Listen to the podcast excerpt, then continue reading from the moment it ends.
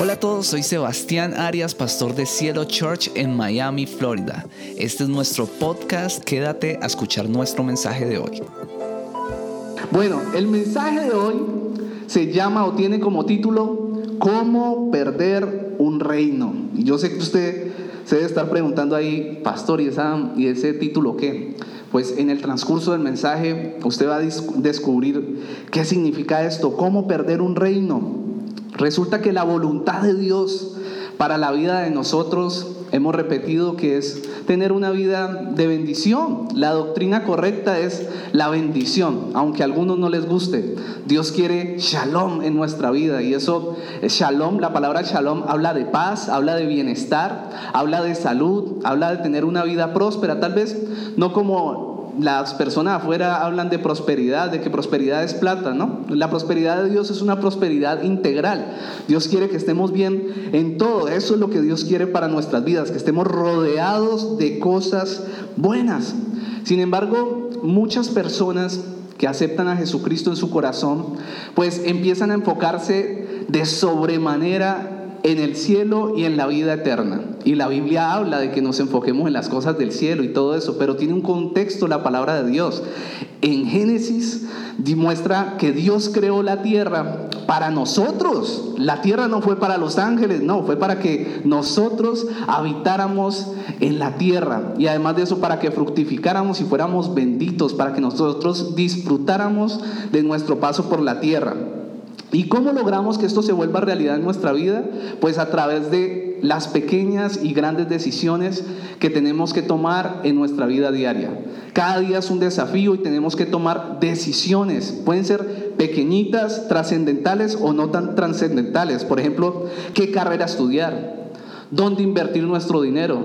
¿Sigo a Dios o no sigo a Dios? ¿Le sirvo a Dios o no le sirvo a Dios? ¿Con quién me caso? ¿Qué debo hacer? Todos los días nos vemos sometidos a esto. ¿Con qué clase de amistades me voy a relacionar? Son decisiones que a diario tenemos que tomar. Y quiero contarles que la época de oro de Israel empezó con el rey David. Israel empezó a tener un tiempo próspero, lleno de bendición, cuando empezó a reinar el rey David. Pero esto continuó con el rey Salomón. El rey Salomón era su hijo. Y esto sucedió, empezó a prosperar, a tener paz, a tener unidad, gracias a las buenas decisiones que el rey Salomón empezó a tomar.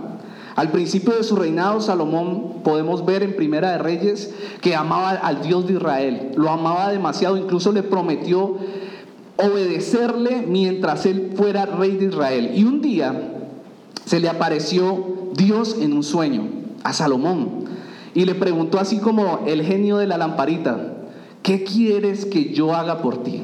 ¿Usted qué haría si Dios le pregunta eso? ¿Qué quieres que yo haga, que yo haga en este momento por ti? Seguramente le agradó el corazón de, de, Salomón, le gustó ese corazón y se le apareció. Y la respuesta de Salomón está registrada en Primera de Reyes capítulo 3, versículo del 9 al 14. Y esto es un libro que todos deberíamos de leer de la Biblia. Le invito a que, a que lo lea porque hay mucho poder allí. Lo que respondió Salomón es lo siguiente. Dame un corazón comprensivo para que pueda gobernar bien a tu pueblo y sepa la diferencia entre el bien y el mal. Pues ¿quién puede gobernar por su propia cuenta a este gran pueblo tuyo? Al Señor le agradó que Salomón pidiera sabiduría, versículo 11. Así que le respondió, como pediste sabiduría para gobernar a mi pueblo con justicia y no has pedido larga vida, ni riqueza, ni la muerte de tus enemigos, te concederé lo que me has pedido. Te daré un corazón sabio y comprensivo, como nadie nunca ha tenido ni jamás tendrá. Además, todo esto lo está diciendo Dios. Además te daré lo que no me pediste, riquezas y fama Ningún otro rey del mundo se comparará a ti por el resto de tu vida. Y si tú me sigues y obedeces mis decretos y mis mandatos como lo hizo tu padre David, también te daré una larga vida. Lo que vemos aquí es que Dios le prometió a Salomón, le prometió poder, honor, bienes, respeto entre todas las naciones. Esto fue lo que le, le, le prometió sabiduría, riquezas, honor. Y si continuaba en rectitud, pues esa promesa se iba a cumplir. Y la promesa de Dios se cumplió. La promesa de Dios se cumplió. Vemos en Primera de Reyes que Salomón escribió más de mil proverbios que contenían su sabiduría. También vemos que escribía canciones y que muchas personalidades de esa época, de otras naciones, iban a visitarlo a su palacio para poner a prueba esa sabiduría que era tan famosa, ¿no? Le, le, iban y le hacían preguntas y lo que registra la Biblia es que él podía responder con conocimiento de todo. Salían asombrados de allí. Resulta que bajo el mando de Salomón, Israel alcanzó el punto más destacado de su historia como nación. Alcanzó todo lo que una nación quisiera tener por causa de su obediencia, por causa de la fidelidad de Dios, pero también por causa de sus buenas decisiones. Diga conmigo, buenas decisiones. Eso. Sin embargo, al final, y esto es lo que muchas personas no saben, esa historia tuvo un giro inesperado, un giro de 180 grados. Él gobernó por 40 años, pero al final, por algunas malas decisiones, Israel cayó en una bancarrota espiritual. Y no solo Israel, sino Salomón cayó en una bancarrota espiritual, porque empezó a tomar muy malas decisiones, desobedeciendo a Dios. Entonces el prestigio de Israel empezó a declinar y empezó a venir lo malo. En Primera de Reyes, capítulo 11, versículo 2 y del 4 al 5 dice así, el Señor había instruido claramente a los israelitas cuando les dijo, no se casen con ellas porque les desviarán el corazón hacia sus dioses. Quiero hacer un paréntesis allí. Allí dice, no se casen con ellas. Ellas se refería a Dios a las mujeres extranjeras, mujeres que no eran israelitas. Y el Señor les advirtió, no se casen con estas mujeres, en otras palabras, que no creen en mí, que tienen, idolatran dioses paganos. Y, les dicen, no, no te metas con ellos porque van a apartar tu corazón de mí. Se lo dice a todo Israel, incluido a Salomón. Y después dice aquí, sin embargo, Salomón se empecinó en amarlas. Versículo 4, cuando Salomón ya era anciano, ellas le desviaron el corazón para que rindiera culto a otros dioses, en lugar de ser totalmente fiel al Señor su Dios, como lo había sido David, su padre. Salomón rindió culto, escuchen esto, Salomón construyó, antes de seguir, Salomón construyó el templo de Dios. Ni siquiera Dios le permitió construir ese templo al rey David, pero se lo permitió construir a Salomón. Y mire lo que termina haciendo este hombre. Salomón rindió culto a Astoret, la diosa de los sidonios, y a Moloch, el detestable dios de los amonitas. Entonces Salomón terminó construyendo, si ustedes siguen leyendo, santuarios para estos dioses extraños, los dioses de sus mujeres que fueron extranjeras. Empezó a tomar malas decisiones y dice la palabra de Dios que lo hacía por agradarlas a ellas para que ellas pudieran ir a quemar incienso delante de estos dioses. ¿Cómo así? El mismo hombre que Dios llevó a la prosperidad para que Israel fuera exaltado, fuera bendito, ese mismo hombre después al final empezó a apartarse de Dios. ¿Y cómo termina sucediendo todo esto? Malas decisiones, malas decisiones.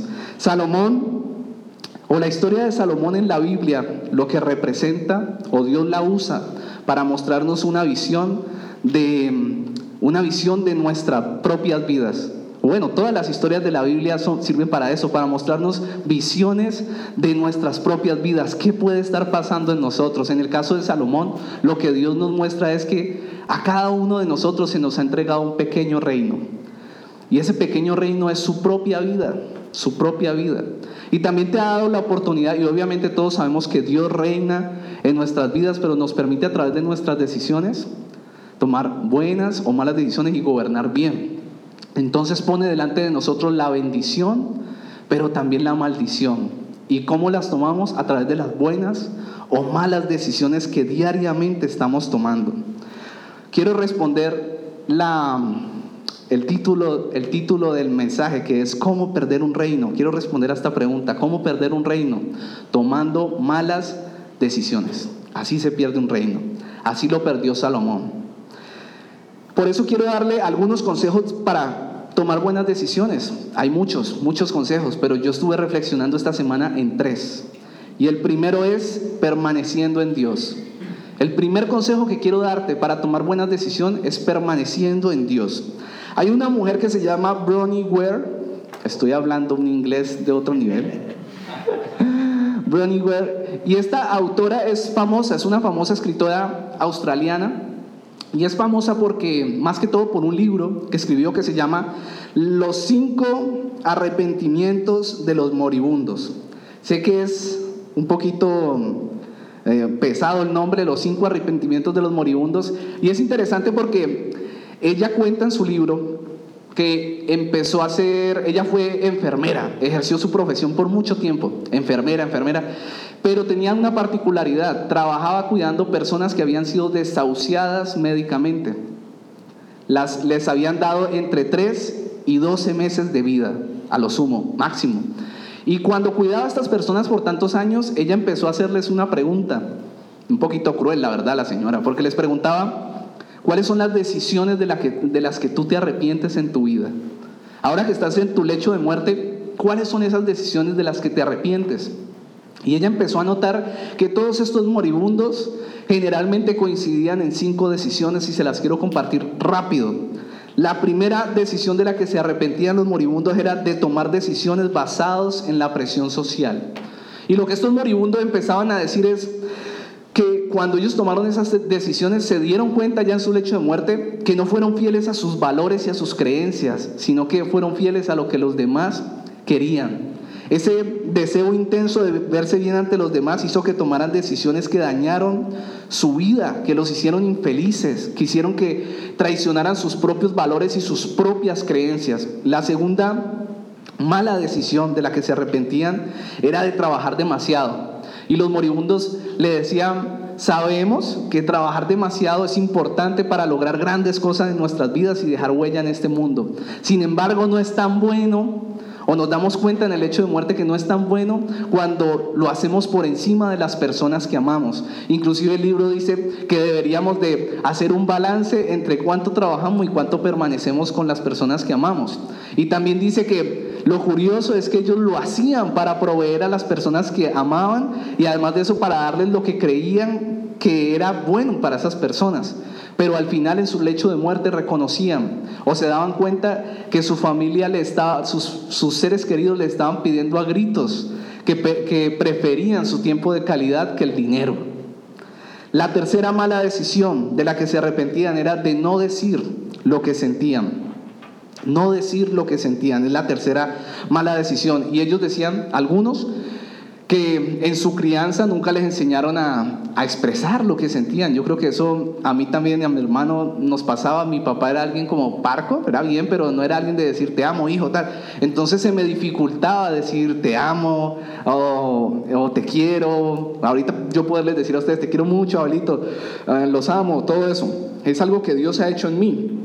No siempre fui así. Entonces, unos es porque en su casa los criaron así, otros porque tienen traumas. Y definitivamente todos hemos escuchado las historias de personas, yo creo que todos hemos escuchado historias de personas que se enojaron con alguien, nunca le dijeron que la amaban y todo eso, y hoy en día esa persona ya no está, falleció y quedan con ese cargo de conciencia para siempre, de que nunca le pudieron expresar a esa persona cuánto la amaban. Tercera mala decisión. La cuarta mala decisión fue perder el contacto con los buenos amigos. En el lecho de muerte, estas personas decían, aquí nos estamos acordando de personas que estuvieron a nuestro alrededor, que fueron personas valiosas de verdad, que fueron verdaderos amigos. Y cuando empezamos a ser sumergidos en nuestras rutinas y nuestro tiempo de ocupación, fueron los primeros que dejamos a un lado. Entonces ellos lo que le decían a, a Bronnie Ware, ah, qué nombre, me la puso difícil hoy para predicar. Esa, eh, lo que le decían a ella es, estas personas hoy en día nosotros reconocemos que le daban energía a nuestra vida, le daban cuando eran buenas personas y tenían buenos consejos para nosotros, nos daban perspectiva. Muchos proyectos de nuestras vidas nacieron por lo que esas amistades nos dijeron. Y la quinta mala decisión, no permitirse ser feliz. Y en este punto, lo que ellos decían era, en este, en este lecho de muerte, vemos los problemas que tuvimos como algo estúpido cuando lo comparamos, con todas las cosas buenas que teníamos para poder haber sido felices. No disfrutamos lo suficiente de las cosas buenas y hoy vemos que eso que nos parecía tan mortal, tan difícil, ese tiempo de dolor, no era tan así. Lo maxifiqué mucho, se volvió muy grande en mí, pero en realidad yo tuve la oportunidad de haber decidido ser feliz. Yo mismo me tiré mi vida. Yo mismo tomé esa mala decisión de ser una persona infeliz. Y esas son las cinco decisiones de las que un moribundo se, eh, se arrepiente de haber tomado según este libro. Y esto, leyendo esto, me, me impactó algo y es cuánta verdad hay en la palabra de Dios. Cuán infelices podemos ser cuando nosotros no tenemos una vida afirmada en el Señor. Yo puedo definir o resumir estas cinco malas decisiones en una sola. La mala decisión que estas personas tomaron fue no haber tenido a Dios como fundamento principal de sus vidas. Porque todas estas malas decisiones son cosas de las que nos podemos salvar si tenemos la palabra de Dios en nuestro corazón. Y usted podría llevárselas y las apuntó y vaya a estudiar su, su, Biblia y se va a dar cuenta que Dios para cada una de estas cosas enseña algo. Dios es el que nos enseña a vivir de una manera correcta. Hechos capítulo 4, versículo 11, dice así, me encanta este pasaje. Jesucristo es la piedra que desecharon ustedes, los constructores, y que ha llegado a ser la piedra angular. La piedra angular. Resulta que en los tiempos bíblicos, mi hermano es arquitecto. Aquí te va a enseñar de arquitectura, muchacho. Ah. La piedra angular también llamada en los tiempos bíblicos como la piedra principal, la piedra principal. Y resulta que los constructores en aquella época usaban esa piedra angular, era una, una piedra que obviamente tenía, digamos, esa forma, ese ángulo, y la ponían en el primer lugar, muchas veces era la primera que ponían, y era para que sirviera de guía de cómo iba a seguir el, el ángulo del edificio. Y también dicen que en muchas construcciones, si esa piedra era quitada, la edificación podía colapsar. Eso es la piedra angular. Y lo que está diciendo este pasaje es que Jesucristo es la piedra angular de nuestras vidas. Yo creo que no hay mejor ejemplo para definir lo que es Dios en nosotros. Una piedra angular, la piedra principal, la piedra que si no está, nuestra vida puede colapsar. ¿Cómo es que nosotros los seres humanos podemos rechazar la preciosa piedra angular elegida por Dios? En pocas palabras le respondo, porque queremos construir algo diferente a lo que Dios, está construyendo. Rechazamos lo que Cristo o ignoramos el gran plan que Dios está haciendo con nosotros y decidimos hacer nuestro propio plan. La palabra de Dios dice que si nosotros construimos sobre la roca, nuestra casa no caerá. Tus decisiones tienen que estar fundamentadas en la roca que es Jesucristo. Tus decisiones tienen que estar fundamentadas en la piedra angular que es Dios. Si tú ignoras lo que Dios enseña, tu vida tarde o temprano podría colapsar. Yo no estoy declarando eso sobre su vida, pero usted quiere caminar seguro, tome decisiones fundamentado y permaneciendo en Dios. El gran problema de Salomón fue el siguiente. Dios, él empezó a construir sobre el fundamento de la piedra angular empezó a pedirle y hablar con él, Dios estaba agradado con su corazón. Note que David también se equivocó. La diferencia es que el corazón de David siempre estuvo, tuvo una dirección de acercarse. Su acto, sus actos, David fue un homicida, además, además adúltero. Y su, aunque se desvió, su corazón siempre estaba en buscar al Señor. En Salomón no ocurrió lo mismo. La Biblia dice que Salomón no tuvo el castigo que merecía porque Dios tuvo misericordia de David, no de, no de Salomón. Tuvo misericordia de la descendencia de David por la honra de David. ¿Pero era David perfecto? No. El único perfecto es Dios. El tema es que nosotros, ¿qué tenemos que hacer? Permanecer, permanecer en Dios permanecer. Me equivoqué, pero voy a permanecer. Yo sigo buscando al Señor. Yo permanezco en Él. Y ese es mi primer consejo para que usted tome buenas decisiones. Va a tomar una decisión, primero cerciórese que está parado en la roca o en la piedra angular, la piedra principal. El segundo consejo es apropiándonos de nuestra identidad. Efesios 2, versículo 10 dice así, porque somos hechura de Dios, creados en Cristo Jesús para buenas obras. Vamos, las cuales Dios dispuso de antemano a fin de que las pongamos en práctica. Somos hechura de Dios.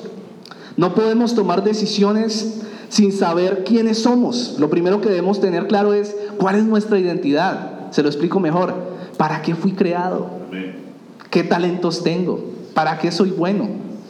¿Cuál es el propósito de Dios con mi vida? ¿Soy amado? ¿Soy rechazado? Tenemos que saber quiénes somos y cómo Dios nos creó. Lo que quieres Debes saber lo que quieres y lo que debes lograr en la vida. Y así podrás tomar mejores decisiones direccionadas a hacer la voluntad de Dios en tu vida.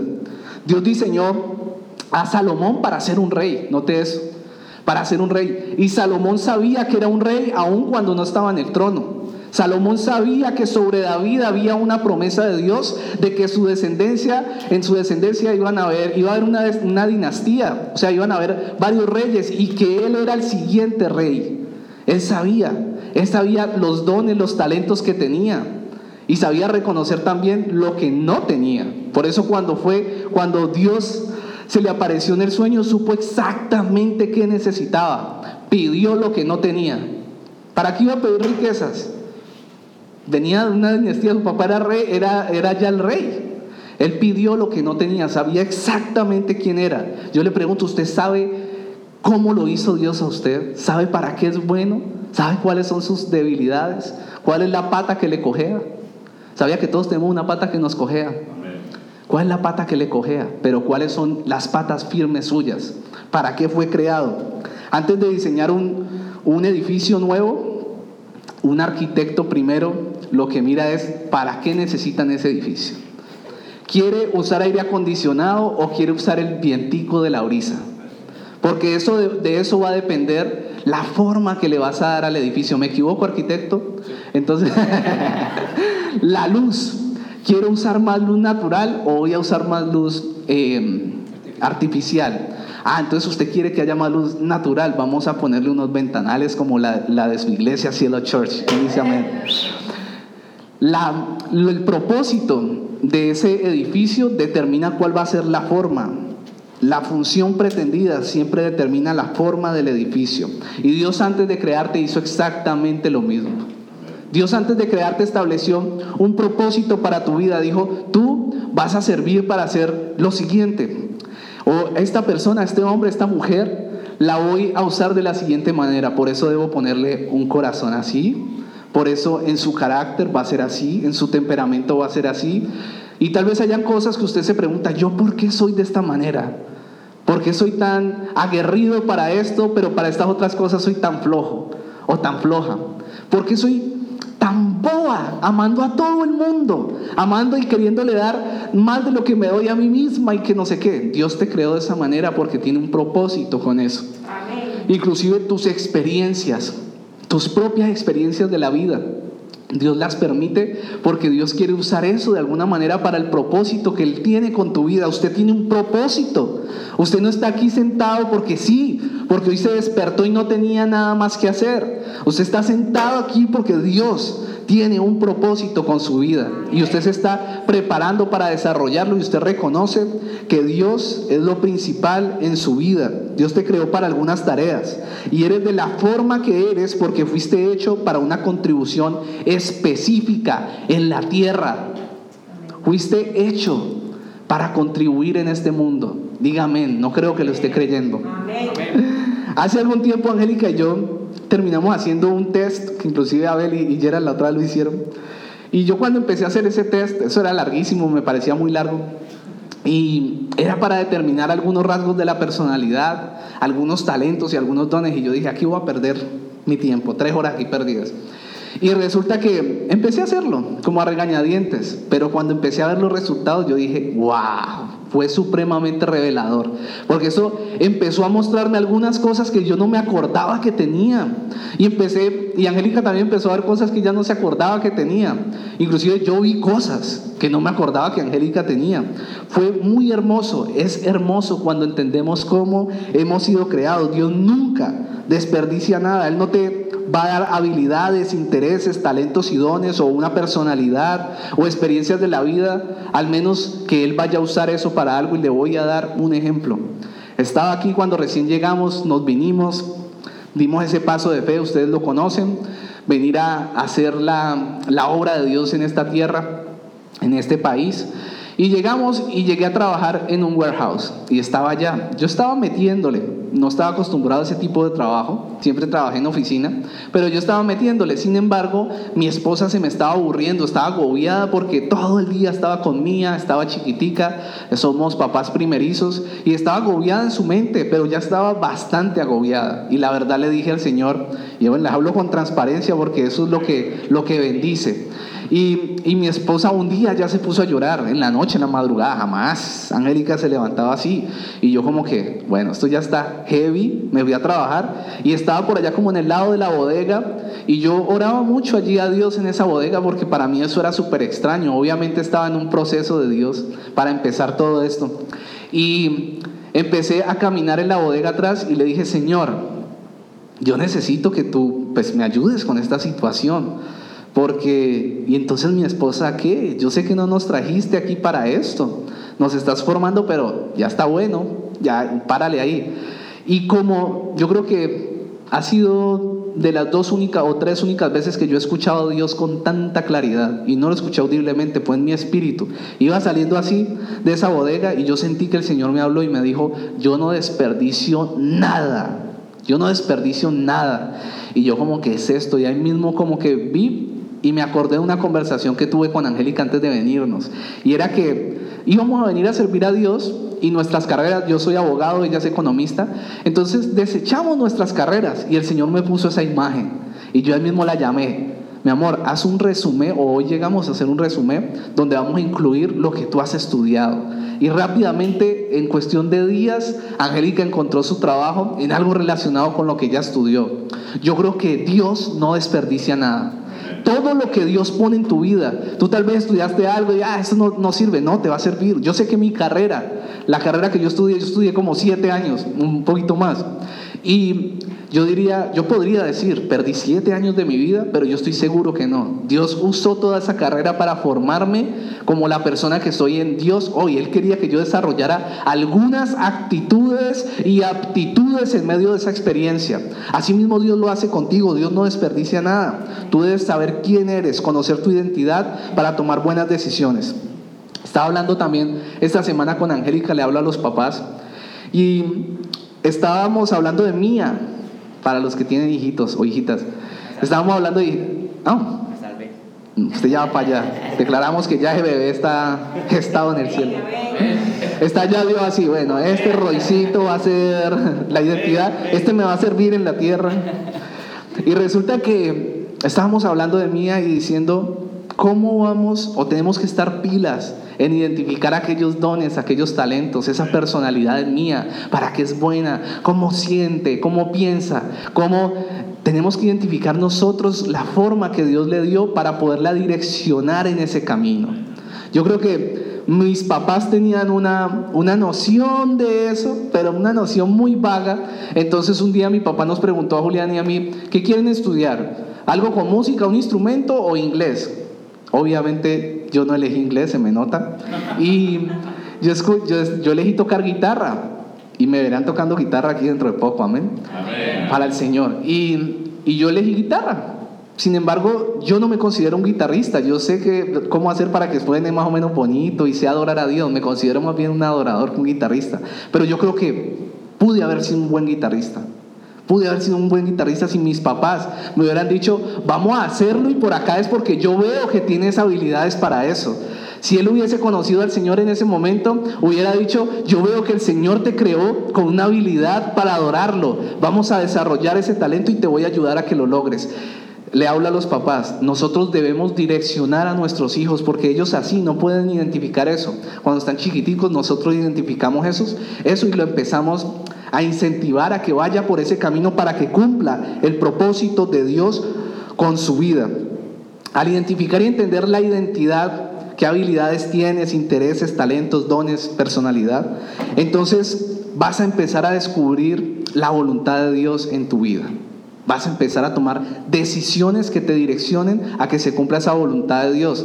Marcos Witt es un famosísimo salmista, yo diría que el más famoso de habla hispana, le canta a Dios. Y él tiene un testimonio bien curioso y el testimonio es que la mamá lo obligaba a ver sus clases de piano, lo obligaba y él es que no quiero, se sienta ahí porque no es lo que usted quiera. Y se sentaba, claro, ella vio que ese muchacho era un monstruo tocando piano.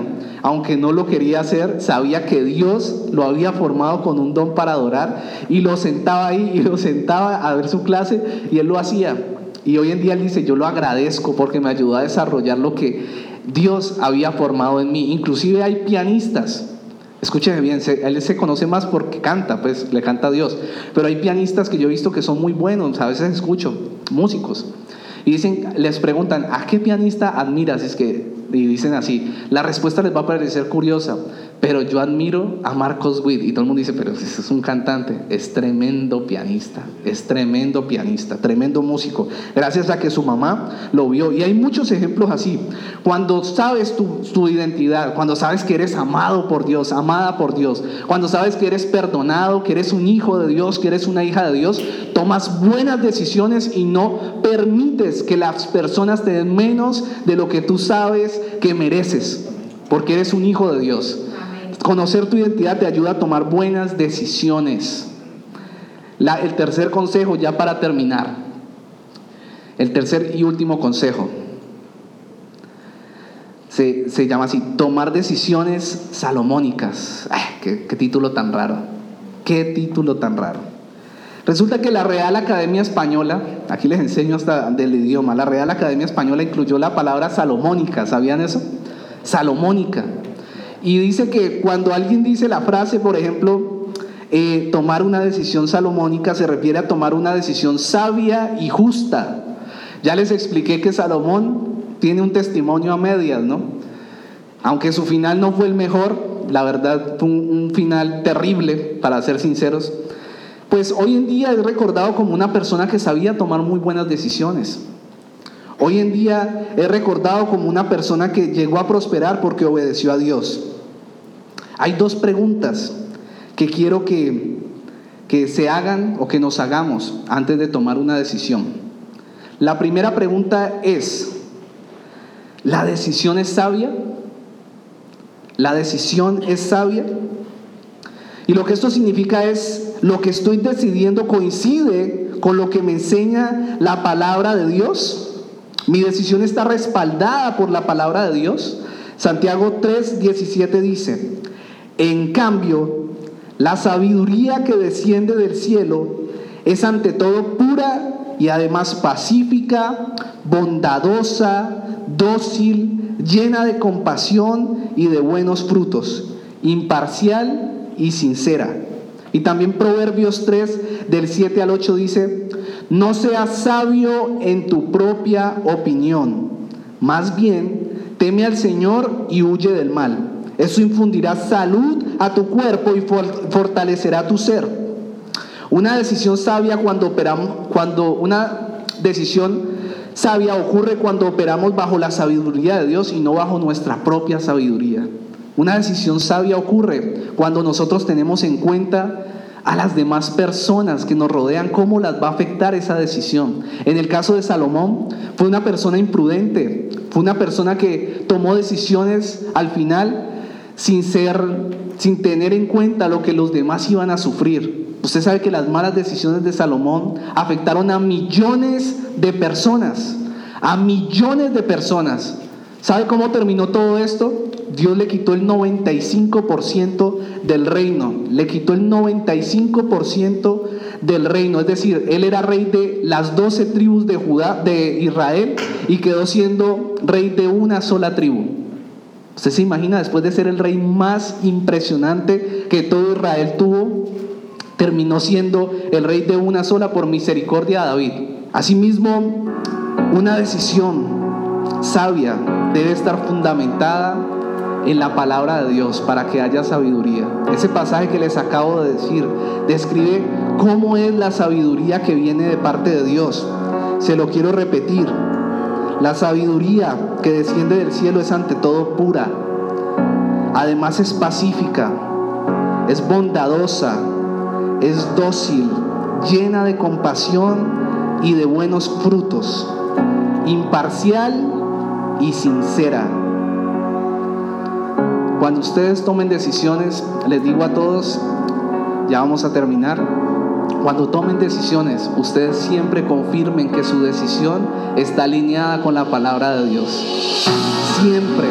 Si usted no quiere perder el reino que Dios le ha dado, usted debe alinear su decisión a lo que Dios quiere. Yo sé que aquí hay personas